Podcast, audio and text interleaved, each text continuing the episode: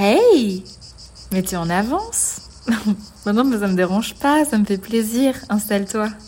Bienvenue sur mon podcast En terrasse avec Elina. Parce que ouais, c'est en terrasse qu'on a les meilleures conversations. Tu peux me dire ce que tu veux, mais un bon petit rosé, un bon petit cocktail, un bon petit Perrier rondelle, ça nous fait tellement du bien au mental. Et c'est le moment où on lâche prise, c'est le moment où on parle de tout et de rien sans se prendre la tête. Alors j'avais envie de t'emmener dans mes conversations avec moi en terrasse. Installe-toi confortablement et c'est parti. Allez, santé Aujourd'hui on va parler du fait d'avoir kiffé d'être infidèle. Alors ouais, je sais, on est vraiment sur une phrase euh, complètement hors des normes de la société. Ça va même peut-être choquer certaines personnes. Mais je sais que toi, en terrasse avec moi, tu t'es pas là pour me juger, t'es pas là pour juger mes expériences, t'es là pour les écouter. T'as complètement le droit d'avoir ton avis, mais je sais que tu respecteras le mien. Et c'est pour ça que qu'on partage un coup ensemble et que ça me fait plaisir que tu sois là avec moi. Du coup, j'avais envie de te parler de mon rapport à l'infidélité, de comment j'ai vécu l'infidélité en tant que personne trompée et de comment j'ai agi en tant que personne infidèle. Je vais pas me chercher des excuses et on va la jouer franc jeu. La première fois que j'ai été trompée, c'était à 20 ans. C'était mon premier amour qui m'a trompée avec euh, une, une fille de passage. Ça avait été terrible et je m'étais rendu compte que la première chose qui était touchée, c'était pas mon âme, mais mon ego. Parce que la première réaction que j'ai eue, ça a été Quoi? T'as fait ça à moi? Et souvent, les causes de l'infidélité, ça peut être soit l'insatisfaction sexuelle, soit la vulnérabilité temporaire, soit aussi la vengeance. Je pense que dans son cas à lui, on va l'appeler Boris, ça a été de la vulnérabilité temporaire. Je pense qu'il n'avait pas du tout confiance en lui et qu'il euh, se disait waouh, je plais, waouh, j'ai cette opportunité d'avoir euh, cette nana-là, cet instant-là, à l'ego, je fonce. Et le résultat, c'est que, bah, au final, ça a été une expérience douloureuse, mais pour mon ego. Je vais être honnête, j'ai pas été touchée dans mon cœur. Pas parce que je, je ne l'aimais pas, mais parce que j'avais vraiment euh, cet amour un peu toxique de euh, tu m'appartiens, tu touches pas, personne ne touche à lui. Enfin, c'était pas de l'amour sain, tu vois. Et pour te dire à quel point c'était un amour toxique, c'est qu'on était interdépendants, c'est-à-dire que j'ai complètement accepté son infidélité et, euh, et je lui ai pardonné. Mais je lui ai pardonné, je crois, un an. Un an et demi après ça, et puis après on s'est séparés parce que au final euh, j'arrivais pas à passer au-dessus. Et c'est un petit peu ça hein, le résultat, euh, c'est que ça ébranle complètement les fondations d'un couple. Euh, ça, c'est une expérience extrêmement douloureuse. Ça remet en cause ton estime de toi. Ça remet en cause ton, ta confiance en toi. Du coup, j'avais vraiment envie de, de travailler ça. J'ai eu une prise de conscience à 21 ans qui a été radicale suite à cette expérience assez traumatisante où je me suis dit aujourd'hui il faut que je reprenne confiance en moi. C'est pas un homme qui va m'enlever ça. Et donc euh, à partir de ce moment-là, j'ai cheminé, j'ai travaillé et j'ai été infidèle. Ouais, mais quoi de mieux que de passer de l'autre côté de la barrière pour essayer de comprendre pourquoi c'était si excitant de le faire? Est-ce que j'en suis fière? Ouais.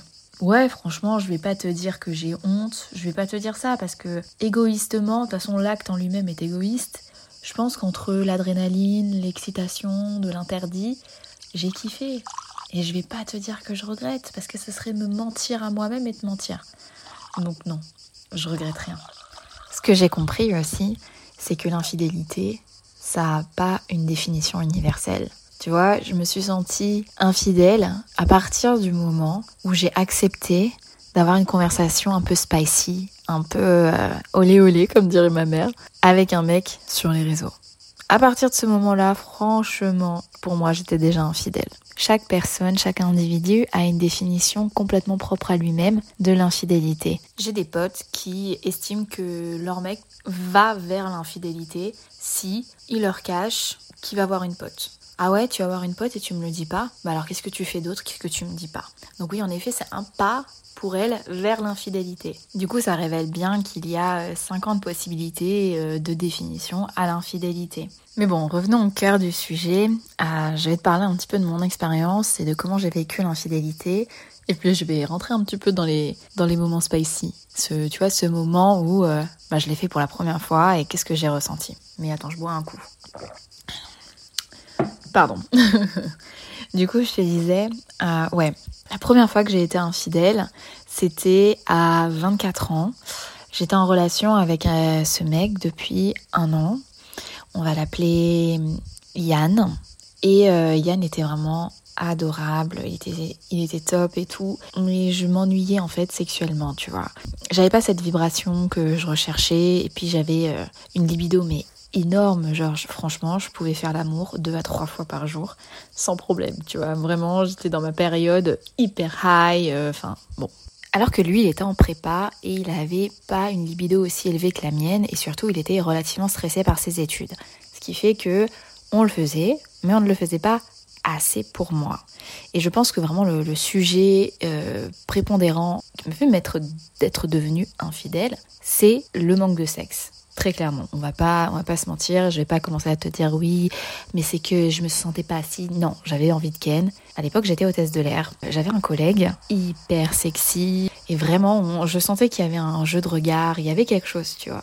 Mais tout le monde savait que j'étais en couple avec quelqu'un depuis un an et tout le monde était en mode alors Yann, ça va, euh, comment il va, nanana, Et puis moi j'étais en mode ouais, ça va, super et tout.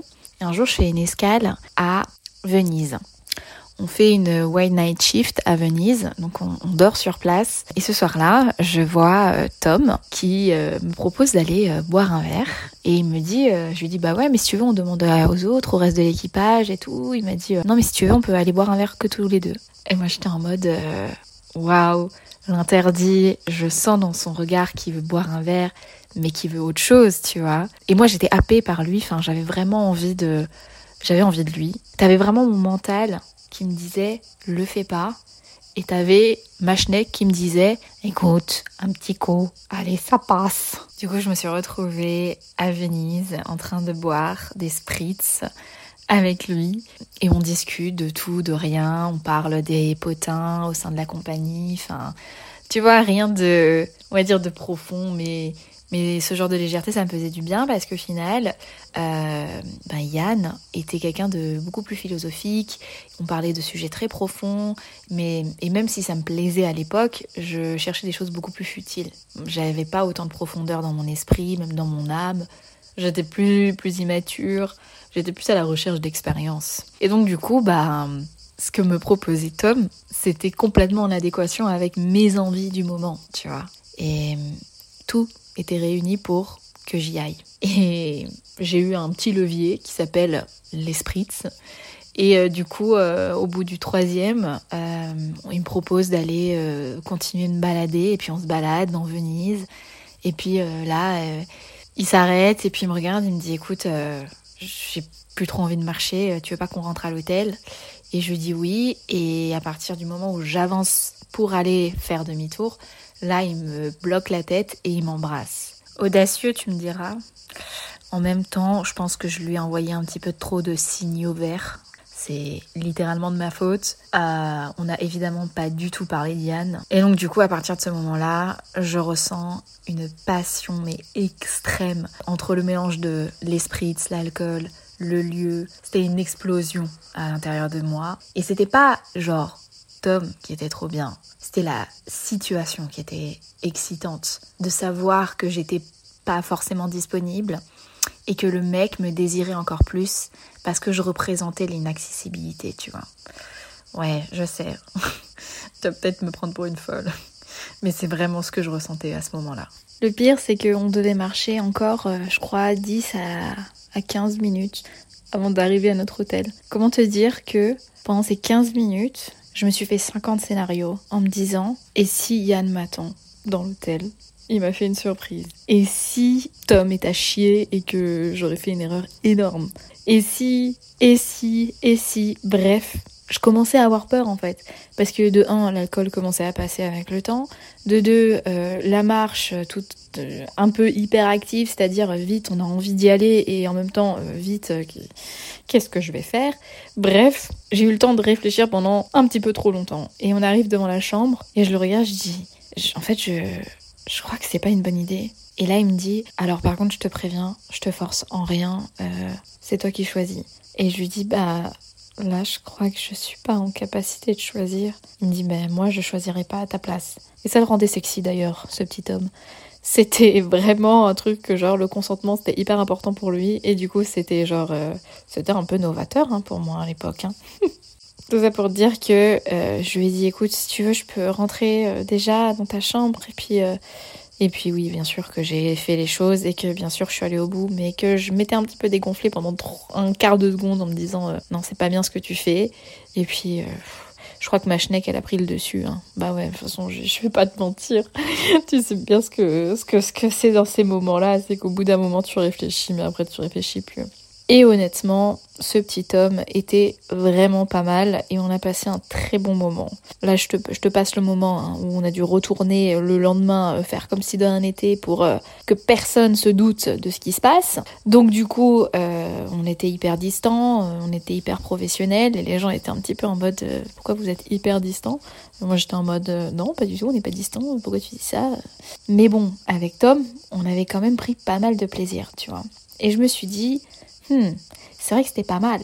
Hmm, je vais regarder les prochains euh, schedules, les prochains, le prochain emploi du temps. Et je voyais que je l'avais deux fois par semaine, Tom. C'est-à-dire qu'on tombait ensemble sur deux vols, dont un one night où on était euh, du coup en déplacement. Et là, rebolote, euh, on recrée le même scénario. Parce que autant lui que moi, je pense qu'on était à l'aise à l'idée d'aller boire un verre que tous les deux, de se bourrer la gueule très clairement, et après, ben, finir à l'hôtel.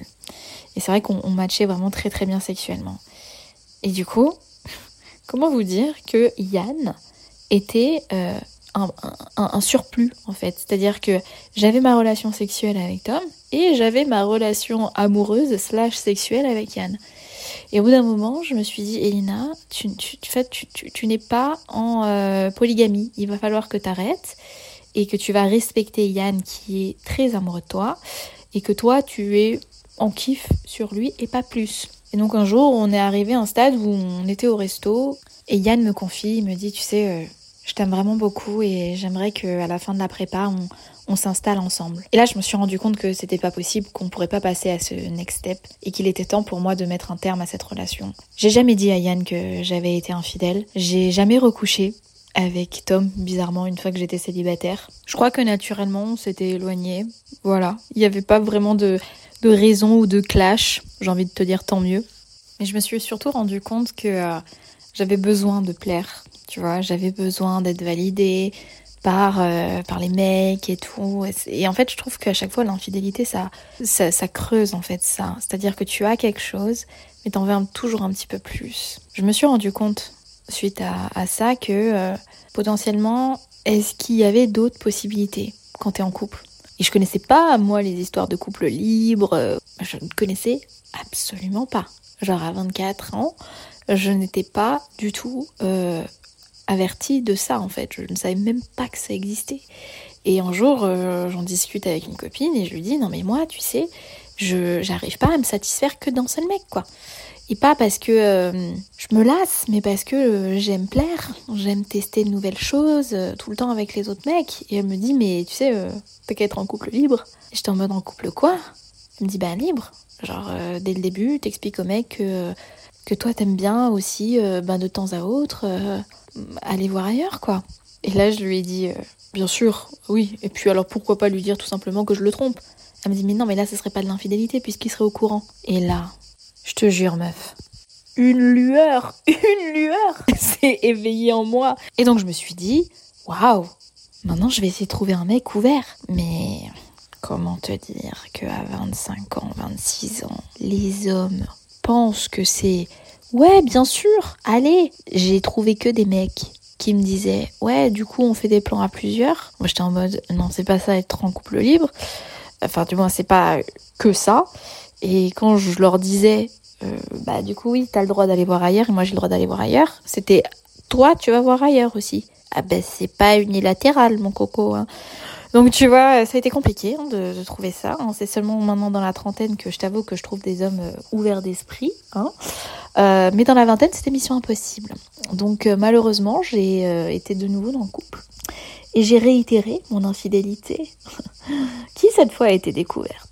Donc là, je vais te parler du moment où j'ai été la plus grosse connasse de l'univers aux yeux d'un mec qui était exceptionnel. On va l'appeler Maxence. Maxence était ingénieur et il était, je pense, l'archétype du gendre parfait, allié à une beauté incroyable, une gentillesse sans nom et une serviabilité. Il aurait tout fait pour moi. Et je crois que c'est parce qu'il était trop parfait que j'avais trop envie de le tromper. Ouais, je sais. T'as envie de me foutre des baffes, c'est ça? Ouais, je sais. Ça m'est encore tombé dessus. Je pense que la vie aussi avait envie de, de me faire prendre aussi des leçons, tu vois. Donc du coup, je... je pense que c'est ce jour-là que je me suis dit, ouais, pas bien. Et ça a été la dernière fois que j'ai été infidèle d'ailleurs. J'avais donc 27 ans, j'avais quitté le monde de l'aviation et j'avais repris mes études. J'étais donc en bachelor en communication et là je suis tombée en crush sur mon prof. je te jure. Bah au début c'était un fantasme, hein, très clairement. J'étais en mode euh, non, de toute façon, mon prof qui a 10 ans de plus que moi, jamais de la vie, il va euh, se retourner euh, sur moi, jamais de la vie. Et ben si. Alors le soir d'une remise des diplômes, euh, on a eu un premier échange et c'est là que je me suis compris, j'ai me suis compris, j'ai compris que monsieur ne dirait pas non.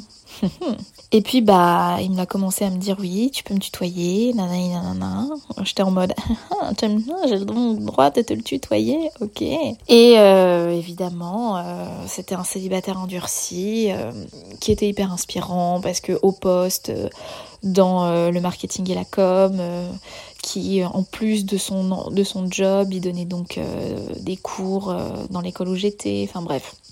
Il avait vraiment, tu vois, l'archétype du, du successful mec. Ouais, je suis tombée dedans, quoi.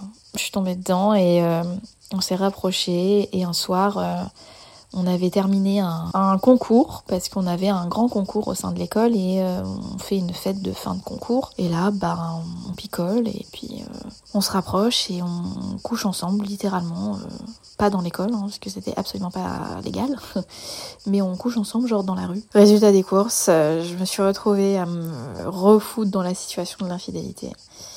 Sauf que jour-là, je me suis fait cramer par une élève. Elle connaissait très bien Maxence parce que c'était une de mes bonnes potes. Et elle a prévenu Maxence. ouais. Cette fille-là, euh, qui n'est absolument plus mon amie aujourd'hui, m'a littéralement euh, vendu à Maxence. Et euh, Maxence s'est bien gardé en fait de me le dire tout de suite parce que au début il n'y croyait pas. Et du coup, moi je passe mon, ma petite relation avec mon prof. Et euh, je trouvais ça merveilleusement excitant. Enfin, moi, j'étais dans, dans de nouveau mon petit triangle de je plais, c'est interdit, et en plus, c'est un fantasme. Donc, euh, littéralement, dans ce truc où je me nourrissais de ça, et à côté, euh, bah, j'avais Maxence qui me plaisait à fond, qui était tellement gentil, qui était beau, et qui, en termes d'image, m'en convenait, mais extrêmement bien, tu vois. Puis un soir, je rentre, je croise euh, mon prof qui était en, pour te dire à quel point il était stylé, il était en skate euh, et, je le croise et euh, je discute avec lui. Et en fait, au loin, Maxence rentre de son taf et me voit discuter avec mon prof. Et il vient. Et il fait ça va, je vous dérange pas? Et à ce moment-là, mon prof fait deux pas en arrière et il dit excusez-moi, vous êtes? Et là, il dit ben son mari. Et là, moi, j'éclate de rire et je dis mais Maxence, ça va pas la tête, qu'est-ce que tu racontes et tout? Il fait ah, parce que c'est peut-être comme ça que tu m'aurais pas trompé.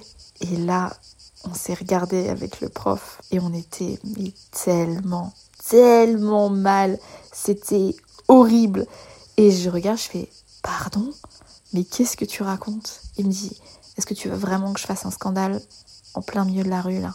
Parce qu'au début, je n'y croyais pas. Mais quand je vois comment vous échangez, ça se voit qu'il n'y a pas que des cours de marketing entre vous. Et j'étais mais horriblement mal. Je vais direction de la voiture et je dis à Maxence de monter avec moi. Là, on discute et on va en direction de mon appartement. Et je lui dis, écoute, euh, je vais jouer franc jeu avec toi. C'était une fois, un soir, et j'étais complètement bourrée.